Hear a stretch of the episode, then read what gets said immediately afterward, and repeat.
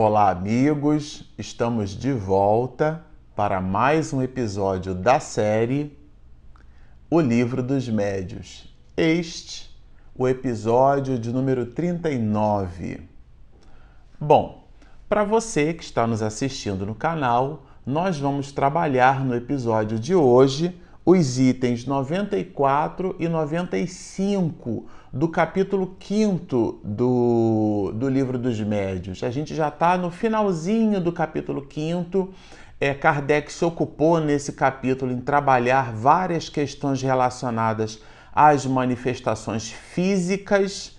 E esse, esse item 94, tem um subtítulo que é o do arremesso de objetos. Kardec trabalha essas questões, esse fenômeno de efeitos físicos que ele aqui então colocou para nós como sendo o arremesso de objetos e ele promove uma série de perguntas ao Espírito São Luís e ele as responde. Nós fizemos aqui uma espécie de pontuação em cima desse, desse binômio, né? Em cima é, dessas questões, das respostas que São Luís promoveu, porque se você está estudando conosco, muitos dos pontos que São Luís coloca aqui já foram objeto de observação do próprio Kardec em capítulos anteriores e também neste mesmo capítulo das manifestações físicas.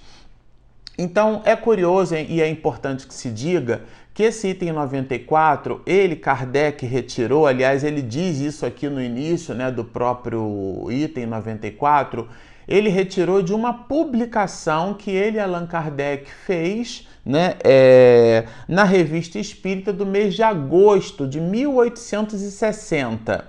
É, foi uma situação de um, de um homem, é, uma espécie de contador, ele alugou um imóvel é, de um economista, melhor dizendo, né? Ele alugou um imóvel e esse imóvel que ele alugara é, passou a ser é, frequentemente é, pedradas, é, objetos eram arremessados. A sua empregada tomava vários objetos no peito, ele mesmo. Então ele chegou ao ponto de chamar a polícia para fazer a verificação.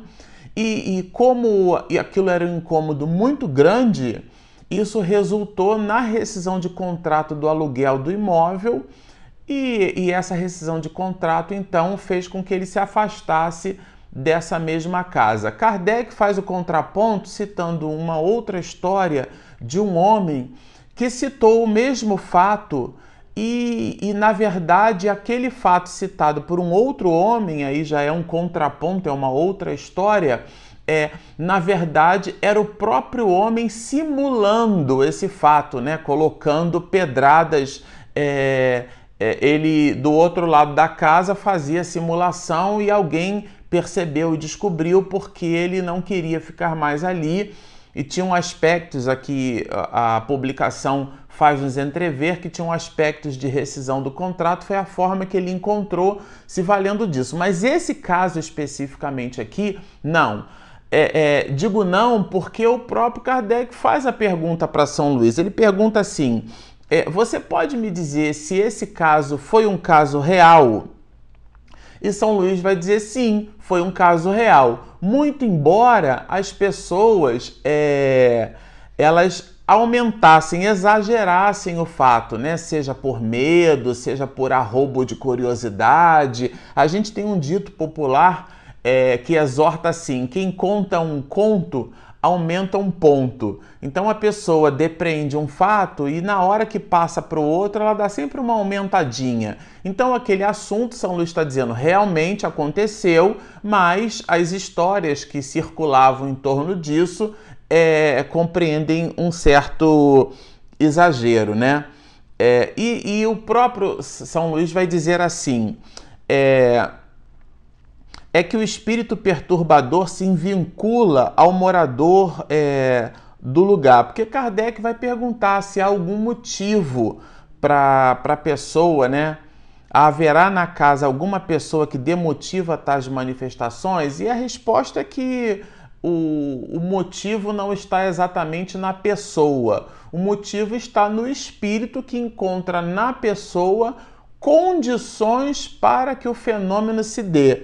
E ele vai até dizer aqui da influência mediúnica, Kardec vai, vai perguntar disso, né? Se existe é, algum morador capaz de produzir essa influência mediúnica é, de maneira que, a, que esse fenômeno de arremesso de objetos ele se dê de maneira espontânea. E, e São Luís vai dizer que é realmente mesmo necessário. Nós vimos em episódios anteriores que para que um fenômeno físico aconteça, existe a necessidade de um médium de efeitos físicos. Ele doa uma substância, né? O, o, o, fluido cósmico universal modificado, ou fluido elétrico animalizado, ou como no meio espiritista a gente comumente é, é, e habitualmente chamou de dizer, é ectoplasma, essa substância que é desprendida do médium, ela é, é, utilizada pelo espírito para a produção do fenômeno. Então, São Luís vai dizer que realmente se faz necessário uma pessoa ali. Agora, há casos em que a presença imediata não é necessária. A gente viu é, situações de. Nós trabalhamos aqui situações de fenômenos físicos sendo produzidos no imóvel e, na verdade, o médium de efeitos físicos está na vizinhança. Então, mas há necessidade de médiums de efeitos físicos para que o fenômeno seja produzido. Kardec se ocupa especificamente aqui do arremesso de objetos, objetos que estavam eventualmente do chão do lado de fora e são arremessados. Então existe uma força mecânica capaz de produzir essa, essa movimentação desse objeto que estava no chão, numa condição de inércia, de não movimentação em relação ao solo. É, mas ele vai trabalhar mais adiante, no, no, no, na pergunta de número 7, ele vai dizer que, que essas manifestações espontâneas geralmente são permitidas e até provocadas com o objetivo de convencer os homens, isto é, de produzir evidências capazes de gerar uma espécie de convencimento mesmo, né? A gente costuma dizer no nosso ambiente profissional que contra dados e fatos não há argumento. Então a pessoa observa um objeto se movimentando, saindo do chão eventualmente, ou então atingindo a janela, como foi o caso aqui, né? Ele chegou a criar um prejuízo financeiro, porque estilhaçou várias janelas, foi um, um certo transtorno, a gente fica imaginando. E essa evidência é, patente que o fenômeno físico provoca, não seria ela então a, na, nela a possibilidade que encontraríamos de gerar um certo convencimento? E aqui é, é são Luís dá um verdadeiro tratado de reflexão. Né? Eu, eu, eu pincei algumas das reflexões que ele produziu. Ele vai nos dizer assim: os milagres de Jesus converteram todos os seus contemporâneos? Ele fala inclusive dos próprios fenômenos da natureza, os milagres naturais, o desabrotar, o, o, o botão de uma rosa, né? Os fenômenos que a gente são fenômenos é, maravilhosos, né? Da sua beleza. Certa vez nós escutávamos Divaldo comentando conosco numa conferência que as rosas, as flores, é, são a assinatura de Deus, né, de sua beleza na face da terra. E olha que estamos no mundo de provas e expiações. A gente fica imaginando o que, que nos aguarda em termos de beleza. Mas por uma coisa ou por outra, são manifestações de Deus. E nós, os seres humanos, não seríamos então capazes, alguns de nós, de observando esses fenômenos naturais e maravilhosos, depreendermos a existência de Deus, porque estamos às voltas com materialistas, com ateus, com criaturas humanas que de verdade ainda fazem a malcriação, vamos dizer assim, de não se vincularem efetivamente a divindade. E São Luís coloca isso como item de observação, né? É, não se convertem pelas maravilhas da criação, diz ele, que foi o que comentamos, né? O orgulho os torna quais. Eu achei essa expressão aqui muito pesada de uma certa forma, né? Ele vai dizer assim: o orgulho os torna quais cavalos manhosos que não querem andar. Então é como sendo um, um, um animal que ele, ele observa um obstáculo ali, ele não arreda pé. O burro tem um pouco desse comportamento, né? Se ele percebe que aquilo é, vai dar um certo perigo, por isso que a gente chama de burro, mas de verdade é bem inteligente. Ele observa aquele perigo e então ele não arreda pé dali. Somos nós em relação às evidências que a divindade ou que esses fenômenos poderiam nos provocar. Mas São Luís continua, ele vai dizer assim: essa oposição é para a doutrina, olha que, que, que poético, né? Que poético isso. Essa oposição, isto é, o da incredulidade, é, é para a doutrina semelhante à sombra numa pintura, dá-lhe maior realce. E pede São Luís, inclusive, a Kardec, como desdobramento dessa resposta, que ele não se ocupe com essas pessoas, que não se ocupe, porque o tempo fará com que é, elas de verdade se rendam às evidências da imortalidade da alma. Numa certa oportunidade, ainda falando sobre o dia, sobre o Divaldo, ele nos dizia assim: a opinião das pessoas tem o valor que nós fornecemos a elas. Não é o fato de alguém dizer alguma coisa que ela vai ali acreditada. Aliás, alguns de nós acreditamos em posições de umas em detrimento das de outras. Então a gente seleciona o que acreditar em função dos valores que amealhamos dentro de nós. E de verdade isso tem um valor muito relativo, né? Então a construção do conhecimento ela, ela tem essa nuance. E ele vai, nessa pergunta de número 8, é, nos dizer assim: achas conveniente que evoquemos esse espírito? Porque daí o que, que ele faz? Ele está dialogando com São Luís. E o que eu achei interessante aqui, o próprio Kardec faz a anotação, que esse, todo esse processo de perguntas e respostas, ela se deu através da psicografia. Aliás, o codificador usou muito esse tipo de mediunidade, né? O chamado médium escrevente no livro dos médiuns usa também bastante essa palavra. Como a gente no meio espírita chama de psicofônico, e no livro dos médiuns ele vai chamar de médium falante, dentro de um processo de um desdobramento sonambúlico. Só no capítulo 32 que aparece essa palavra é, é, psicofônico, né, que a gente usa bastante. Mas essa manifestação aqui, essa troca, esse diálogo com São Luís se deu através da psicografia. E por que, que eu estou fazendo questão de ressaltar isso? Porque ele, Kardec, vai perceber que depois que ele evoca o espírito, depois o espírito dá aqui a, a sua identidade e tudo mais, é, a caligrafia muda. Então, enquanto o, o, São, é São Luís quem responde, os traços são mais finos, mais delicados. O mesmo médium, hein? É importante que se diga isso. Depois, quando é, Kardec pergunta para São Luís se poderia evocar o espírito, e São Luís vai dizer o seguinte: olha, trata-se de um espírito inferior, né? Evocai-o se quiserdes, mas é um espírito inferior. E ele pode te dar respostas muito insignificantes. A partir daquele momento, quando o espírito é, vai então evocado por Kardec, a grafia muda e, e, o espírito já começa dizendo o seguinte: por que, que você me chama, né? Por que me chamais? Queres pedradas? É, é o espírito, você quer tomar uma pedrada, né? Quer dizer, tratava-se de um espírito brincalhão. E Kardec vai dizer o seguinte: olha, a, é, é, talvez se você puder me atirar algumas pedras, tudo bem, porque Kardec estava interessado no fenômeno, na fenomenologia, né? Então ele vai dizer assim: olha.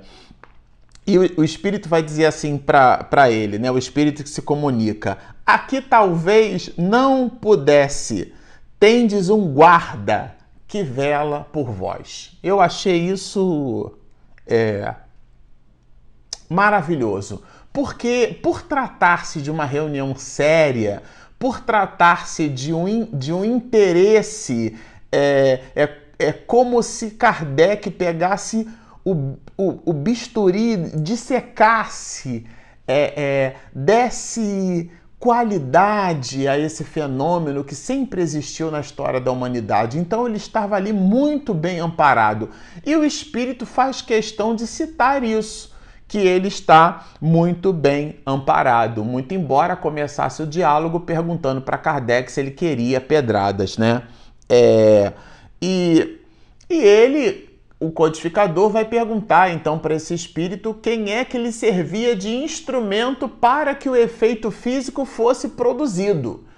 E ele, espírito, vai dizer que foi a criada, isto é, o homem que era o pivô da história, que, é, que foi quem inclusive se afastou do imóvel, não era ele quem produzia essas substâncias, era empregada, uma pessoa à revelia. Inclusive ele botava medo na própria empregada, os objetos que eram arremessados era contra o peito da própria empregada. Super recomendo que vocês façam a leitura dessa publicação que vai mais extensa na Revista Espírita de 1860. Ela está lá no mês de agosto, né? É no mês de agosto que Kardec faz essa publicação. Então, ele vai perguntar se essa mulher, né, se essa empregada que servia de instrumento, se ela auxiliava-o. Oh, sim, pobre menina, era mais apavorada, né?